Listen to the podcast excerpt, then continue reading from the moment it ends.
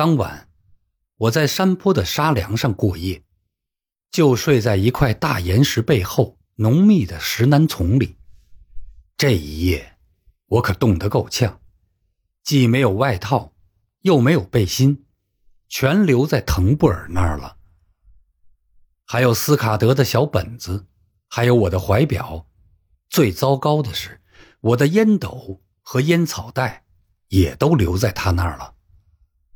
幸运的是，钱还在，还都塞在皮带里。另外，还有半磅左右的姜饼，还在裤子口袋里掖着。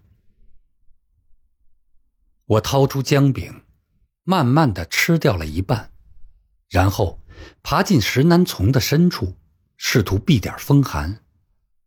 我这时情绪却好了起来，开始觉得这种疯狂的捉迷藏倒还挺刺激的。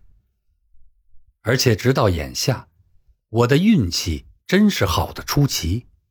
所有的人，送奶工、小旅店主、哈利爵士、养路工，还有那个白痴马米，个个都为我所用，都莫名其妙的帮了我的大忙。这一开始的一连串幸运和成功，使我有了一种自信，觉得我一定能渡过难关，取得最后的胜利。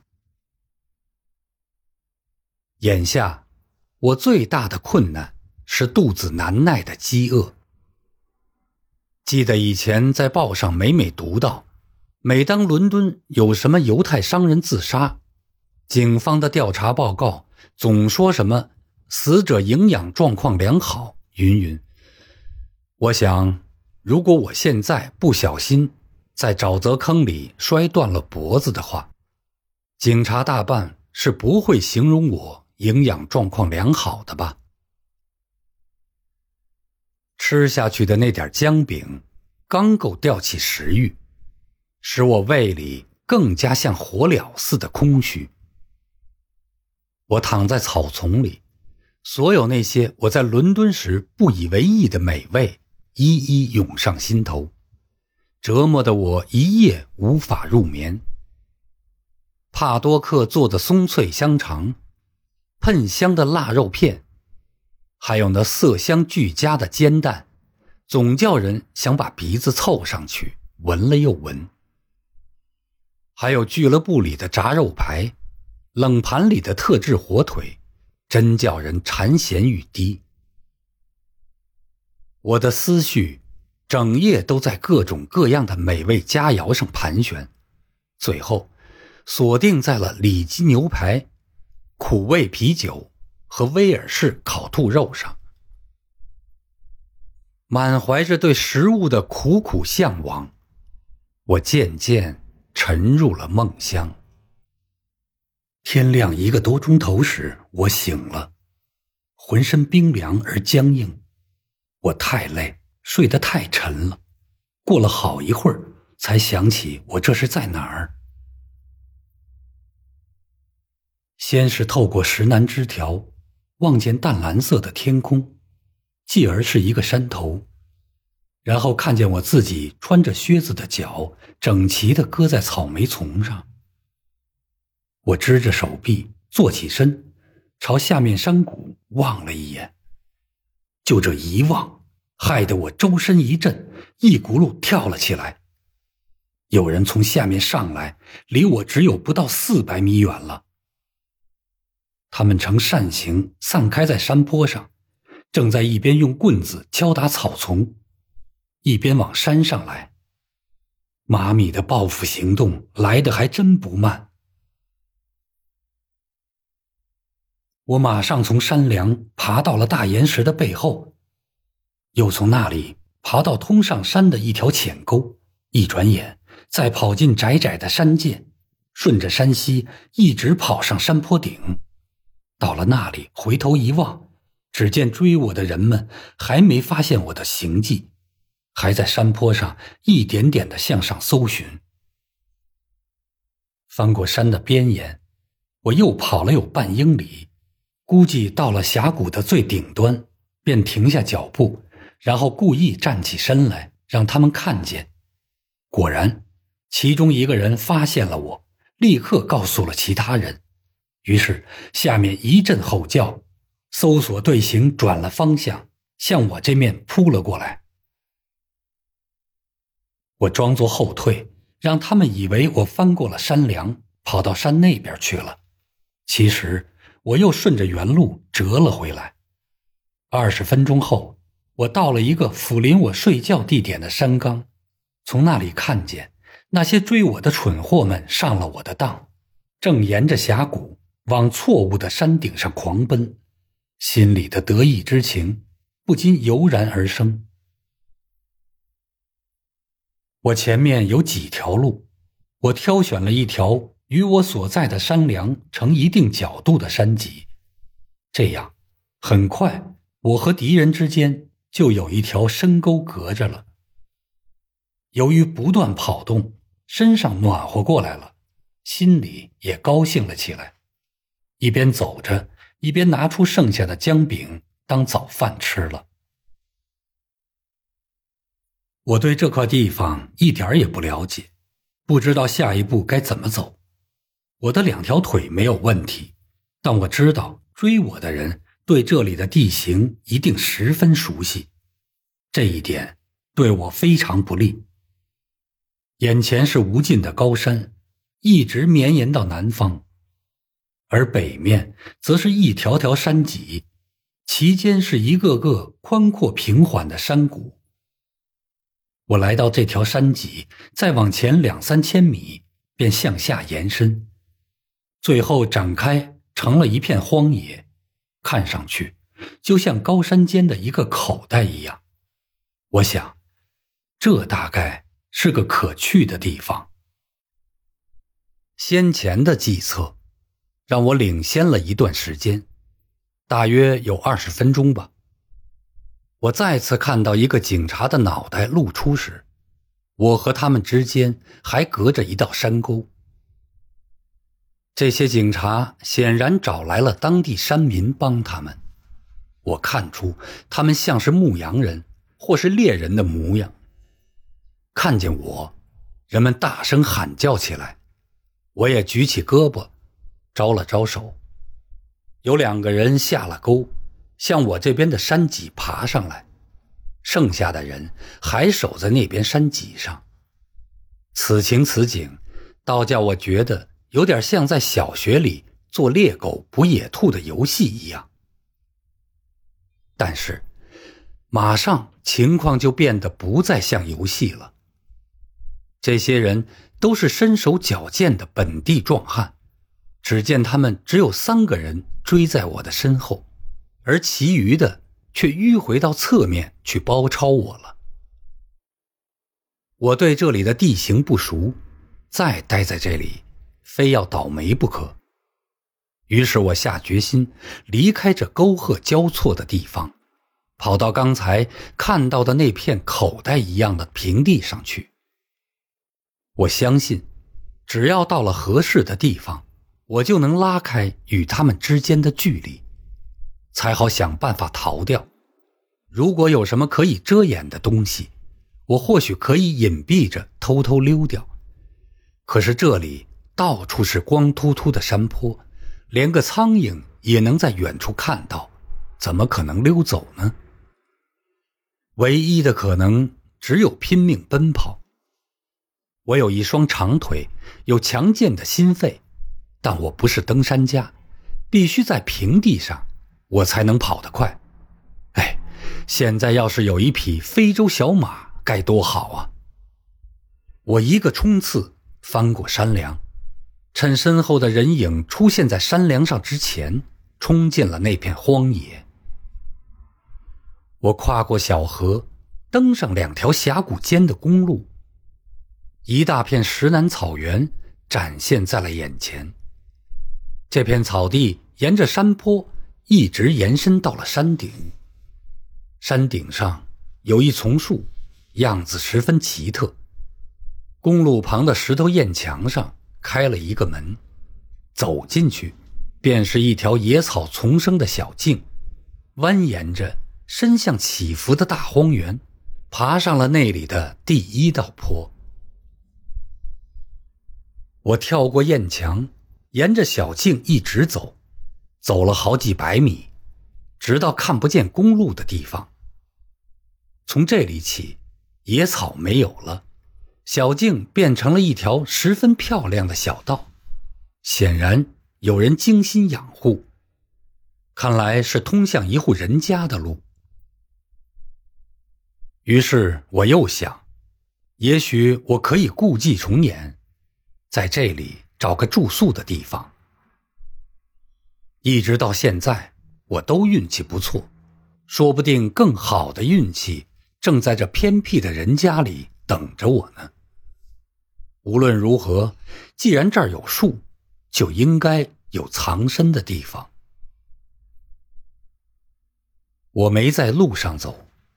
而是走在路左边的小溪边，小溪边长满了欧洲蕨，堤岸也很高，挡住了外面的视线。我在这里走是做对了，因为我刚下到溪边的低处，回头一望，就看见追我的警察正好出现在了我刚刚下来的坡顶上。以后我再没回头看过。因为没功夫，我沿着小溪边一直拼命跑，经过开阔地时低低弯下腰，大部分时间就趟在浅浅的溪水中。沿途见到一座青皮的农舍，旁边是一排幽灵式的泥炭垛，还有一座草木杂乱的花园。接着，我穿过地里的干草丛。来到一个种植园旁边，园里种满了被中年大风吹得歪斜的冷杉。从这里，我看到左前方几百米外有一座房屋，屋顶的烟囱正冒着炊烟。我从小溪里出来，翻过另一道堰墙，发现不知不觉间踏上了一片草坪。回头一望。追我的人离得还远，还没有跑过荒原上的第一道坡呢。脚下的草坪凹凸不平，看来不是用割草机，而是用大镰刀手工割过的。草坪中有几块花坛，长着些萎败了的杜鹃花。一只黑松鸡在我走近时，从我脚下惊飞了起来。我看见眼前的房子，是一座普通的高原农舍。在侧面添建了一间粉刷的不太自然的房间，还附带着一条玻璃游廊。透过玻璃，我看见一位老绅士正在温和的望着我。我走过粗石子砌成的小道，走进了玻璃游廊开着的门。里面的屋子很舒适，一面是玻璃，另一面全是书，能看见里间屋子里也是书。屋子当间儿除了几张台子外，全是博物馆里常见的那种玻璃橱柜，里面全是钱币以及各种稀奇的石头收藏品。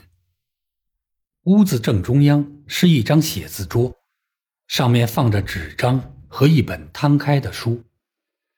那位和气的老绅士就坐在桌旁，他的脸像匹克威克先生那样圆润而又光亮，一副大眼镜架在鼻梁上，头顶就像玻璃瓶一样光秃澄亮。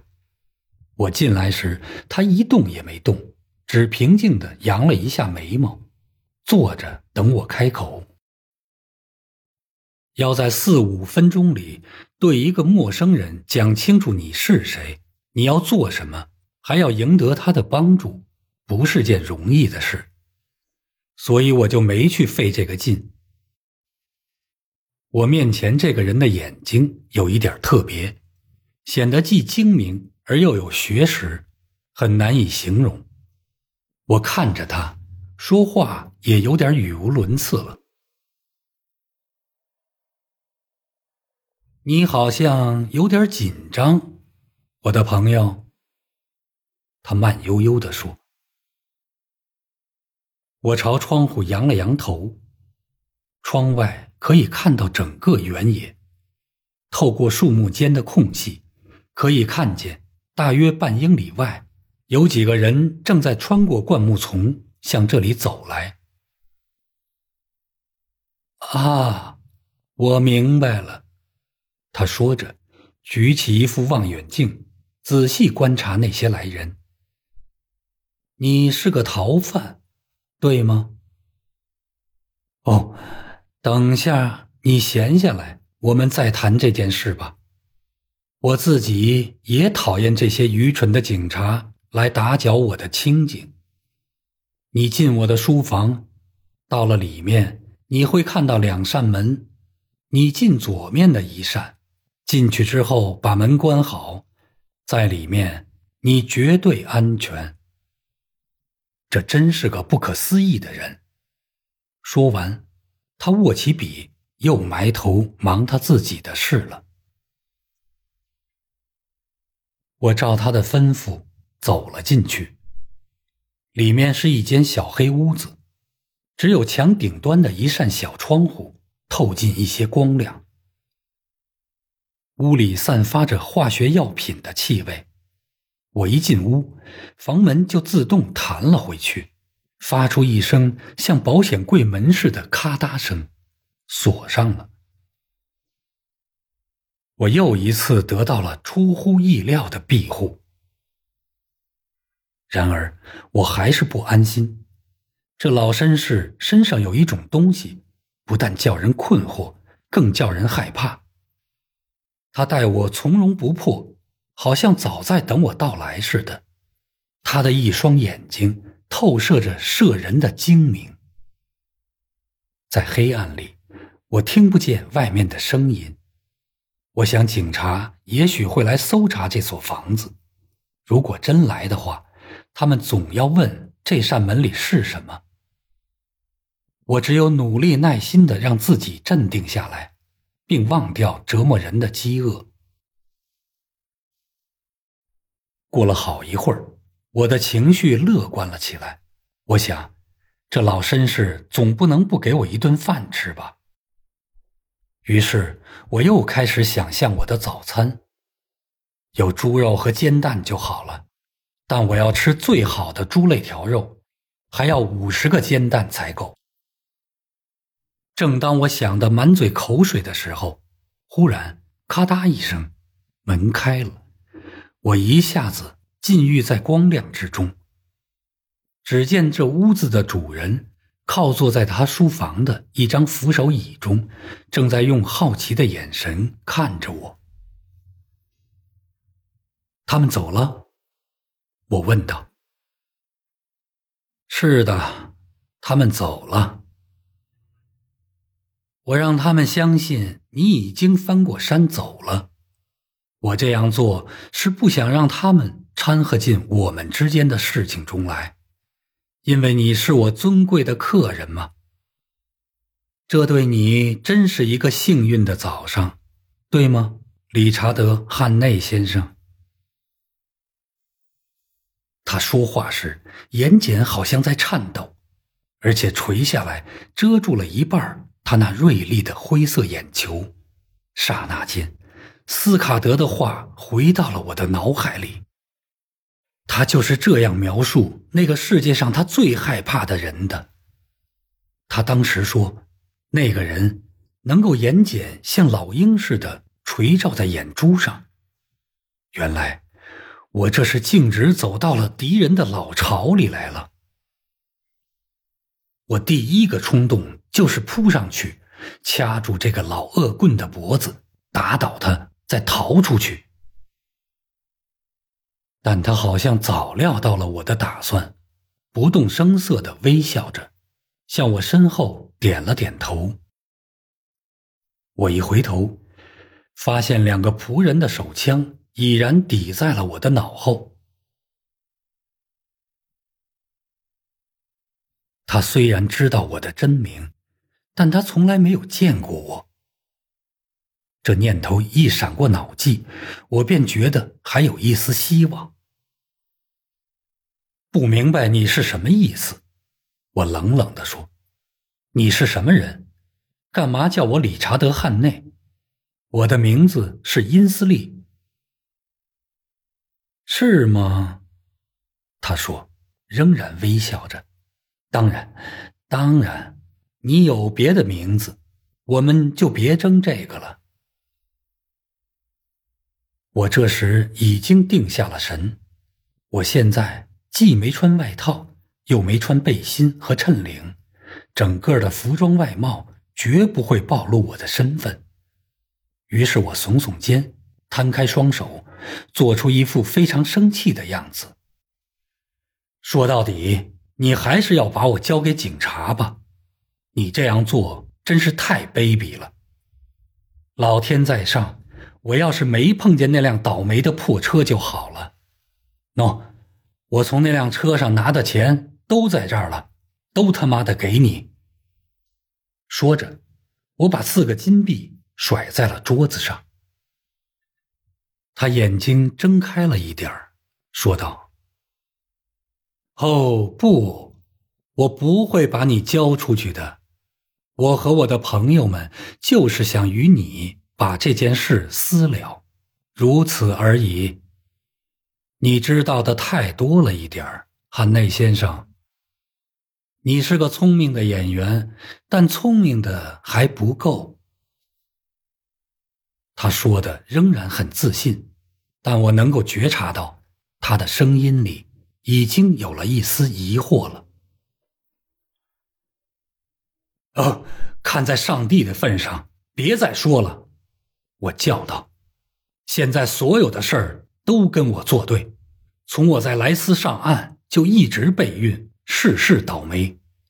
我一个饿肚子的穷汉，从辆破车里。找到了几个钱，有多大的罪过？就这么点事儿，就被这帮可恶的警察漫山遍野的追撵了整整两天。告诉你吧，我也受够了。你爱怎么办就怎么办吧，老弟。我奈德·因斯利就此认倒霉了。我看得出他心中的疑惑增加了。那你告诉我，你最近都干了些什么？他问。不，先生，我像一个叫花子一样可怜的说：“我两天都没吃一点东西了，给我点吃的吧。”然后我把实话都告诉你。